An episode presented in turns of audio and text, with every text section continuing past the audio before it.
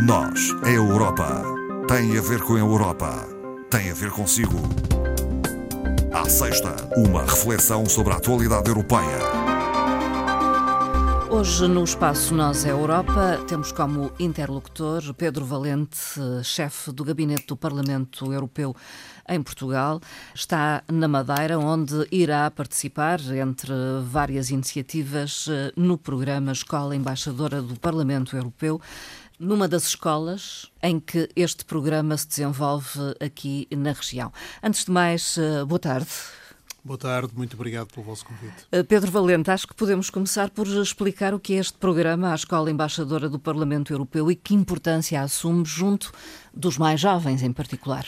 Muito bem. Uh, a Escola Embaixadora do Parlamento Europeu foi um projeto que surgiu um pouco antes das últimas eleições para o Parlamento Europeu, portanto, eleições europeias, e no fundo corresponde a, a, uma certa constatação de que não é, não é exclusiva de, de, de, Portugal, é, enfim, é uma situação de certa medida que é comum à maior parte dos Estados-membros, em que não há nas componentes das disciplinas do ensino secundário, não há, digamos, uma cadeira ou um programa que de facto uh, explique o que é a União Europeia. Nós, enfim, obviamente sabemos que uh, as questões de educação continuam a ser uma competência exclusiva dos Estados-membros. A União Europeia tem apenas umas competências de apoio, temos uns programas, embora obviamente nós temos o caso paradigmático do, do programa Erasmus, não é? Portanto, que sendo uma matéria que não é, enfim, de, de, de competência à partida da, da União Europeia, criou-se este programa que, enfim, contribui uhum.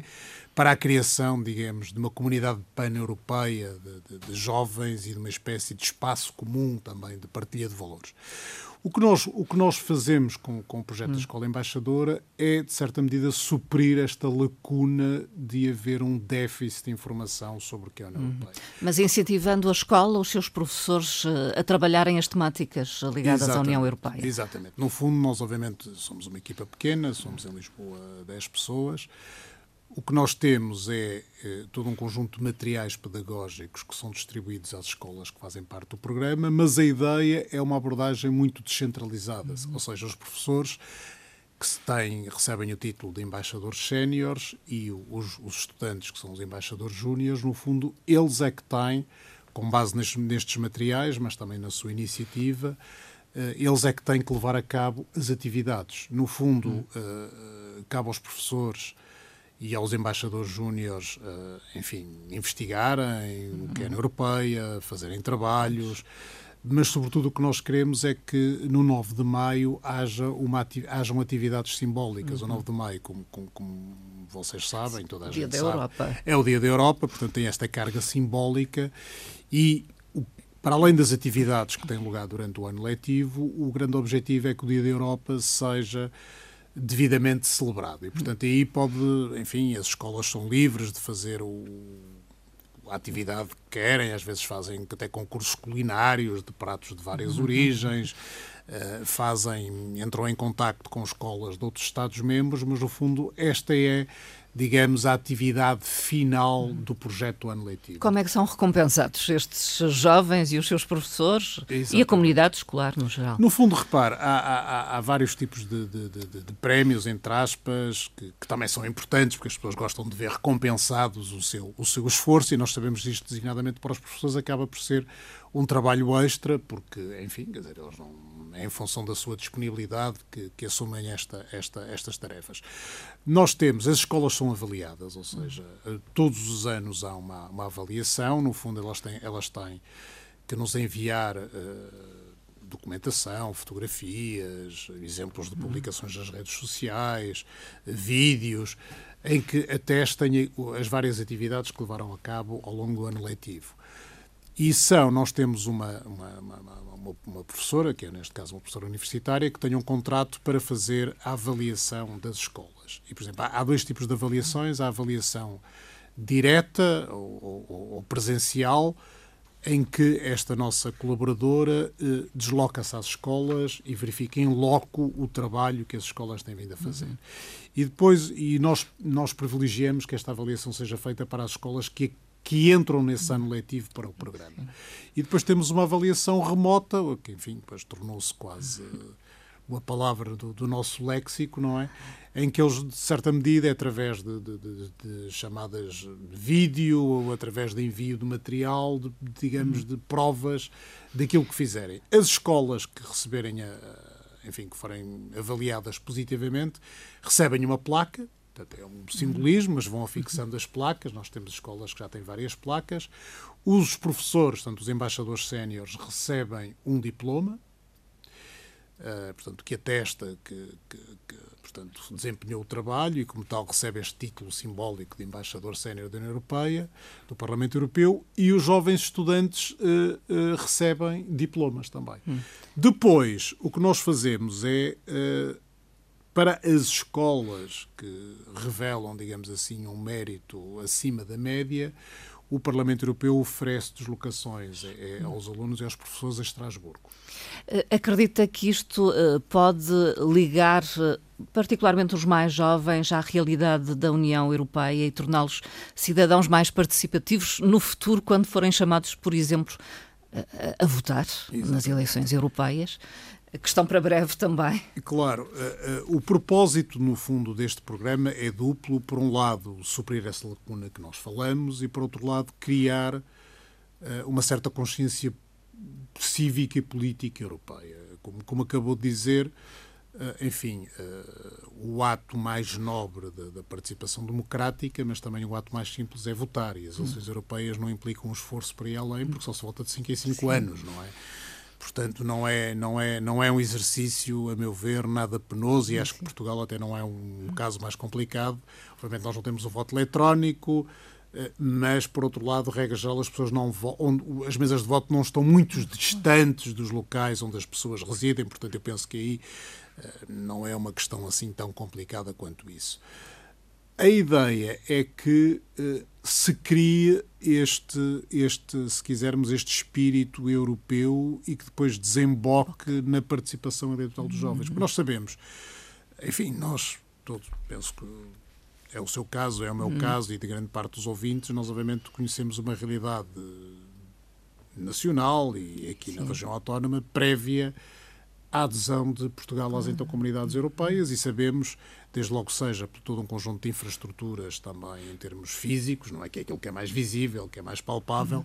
vemos bem a diferença entre um Portugal pré-europeu e um Portugal pós-adesão. Mas depois, muitas vezes, há todo um conjunto de, de benefícios e de vantagens que não estão diretamente ligadas a essas infraestruturas físicas que não é necessariamente perceptível. Eu costumo dizer que a União Europeia é um pouco como o ar que nós respiramos. Está em todo lado, mas uhum. muitas vezes não é enfim, não se toca, não é?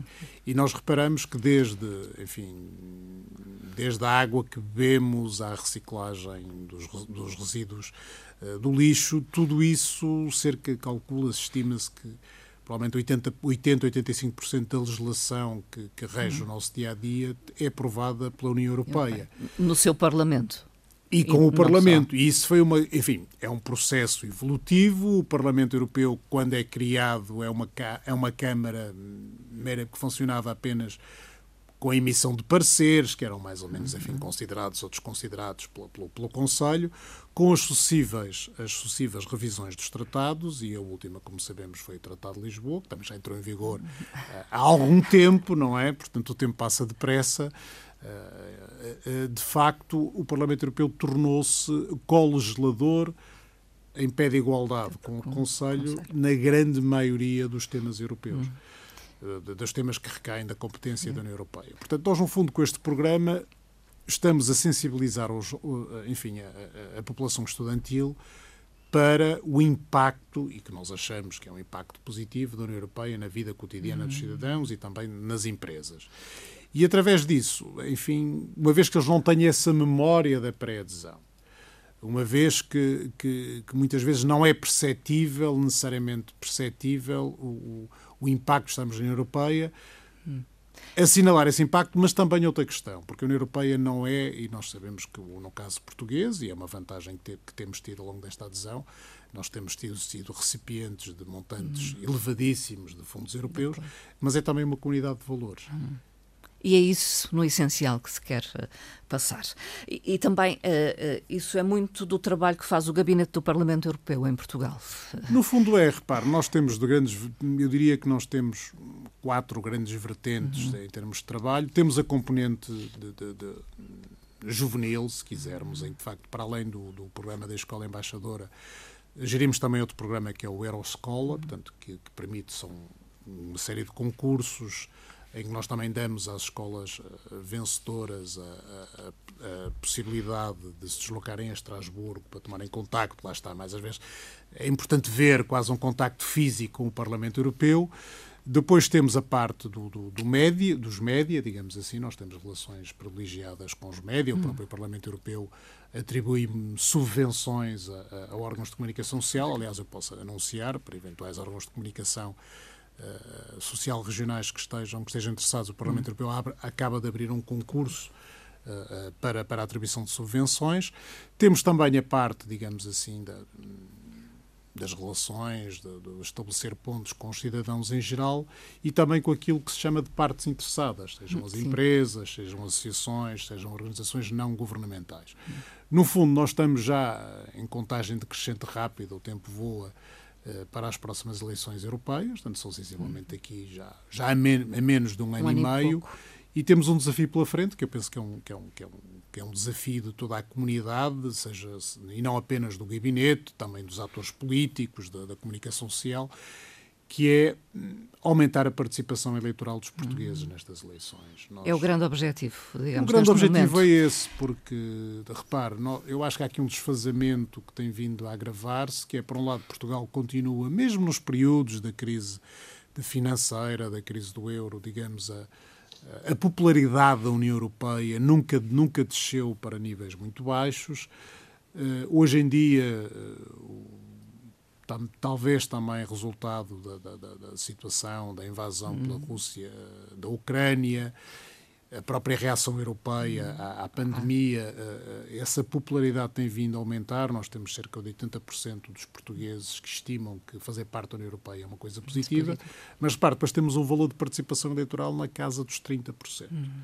Ou seja, há aqui, um, há aqui uma diferença muito grande e nós eh, queremos que as pessoas, enfim, não devem dar as coisas por adquiridas. Uhum. A União Europeia não existiu sempre, uh, provavelmente não vai existir para sempre mas nós, como estamos convencidos que a União Europeia é, é, algo de positivo e basta ver esta resposta à pandemia, ao programa Next Generation EU, portanto, há todo aqui um conjunto de, eh, de alavancas para que a economia europeia eh, volte aos eixos.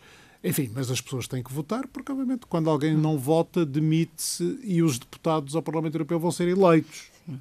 E digamos que o Parlamento Europeu é uh, um, a única instituição da União Europeia uh, eleita diretamente pelos cidadãos uh, e que os representa. Exatamente. Enfim, daí a necessidade de apelar a este voto.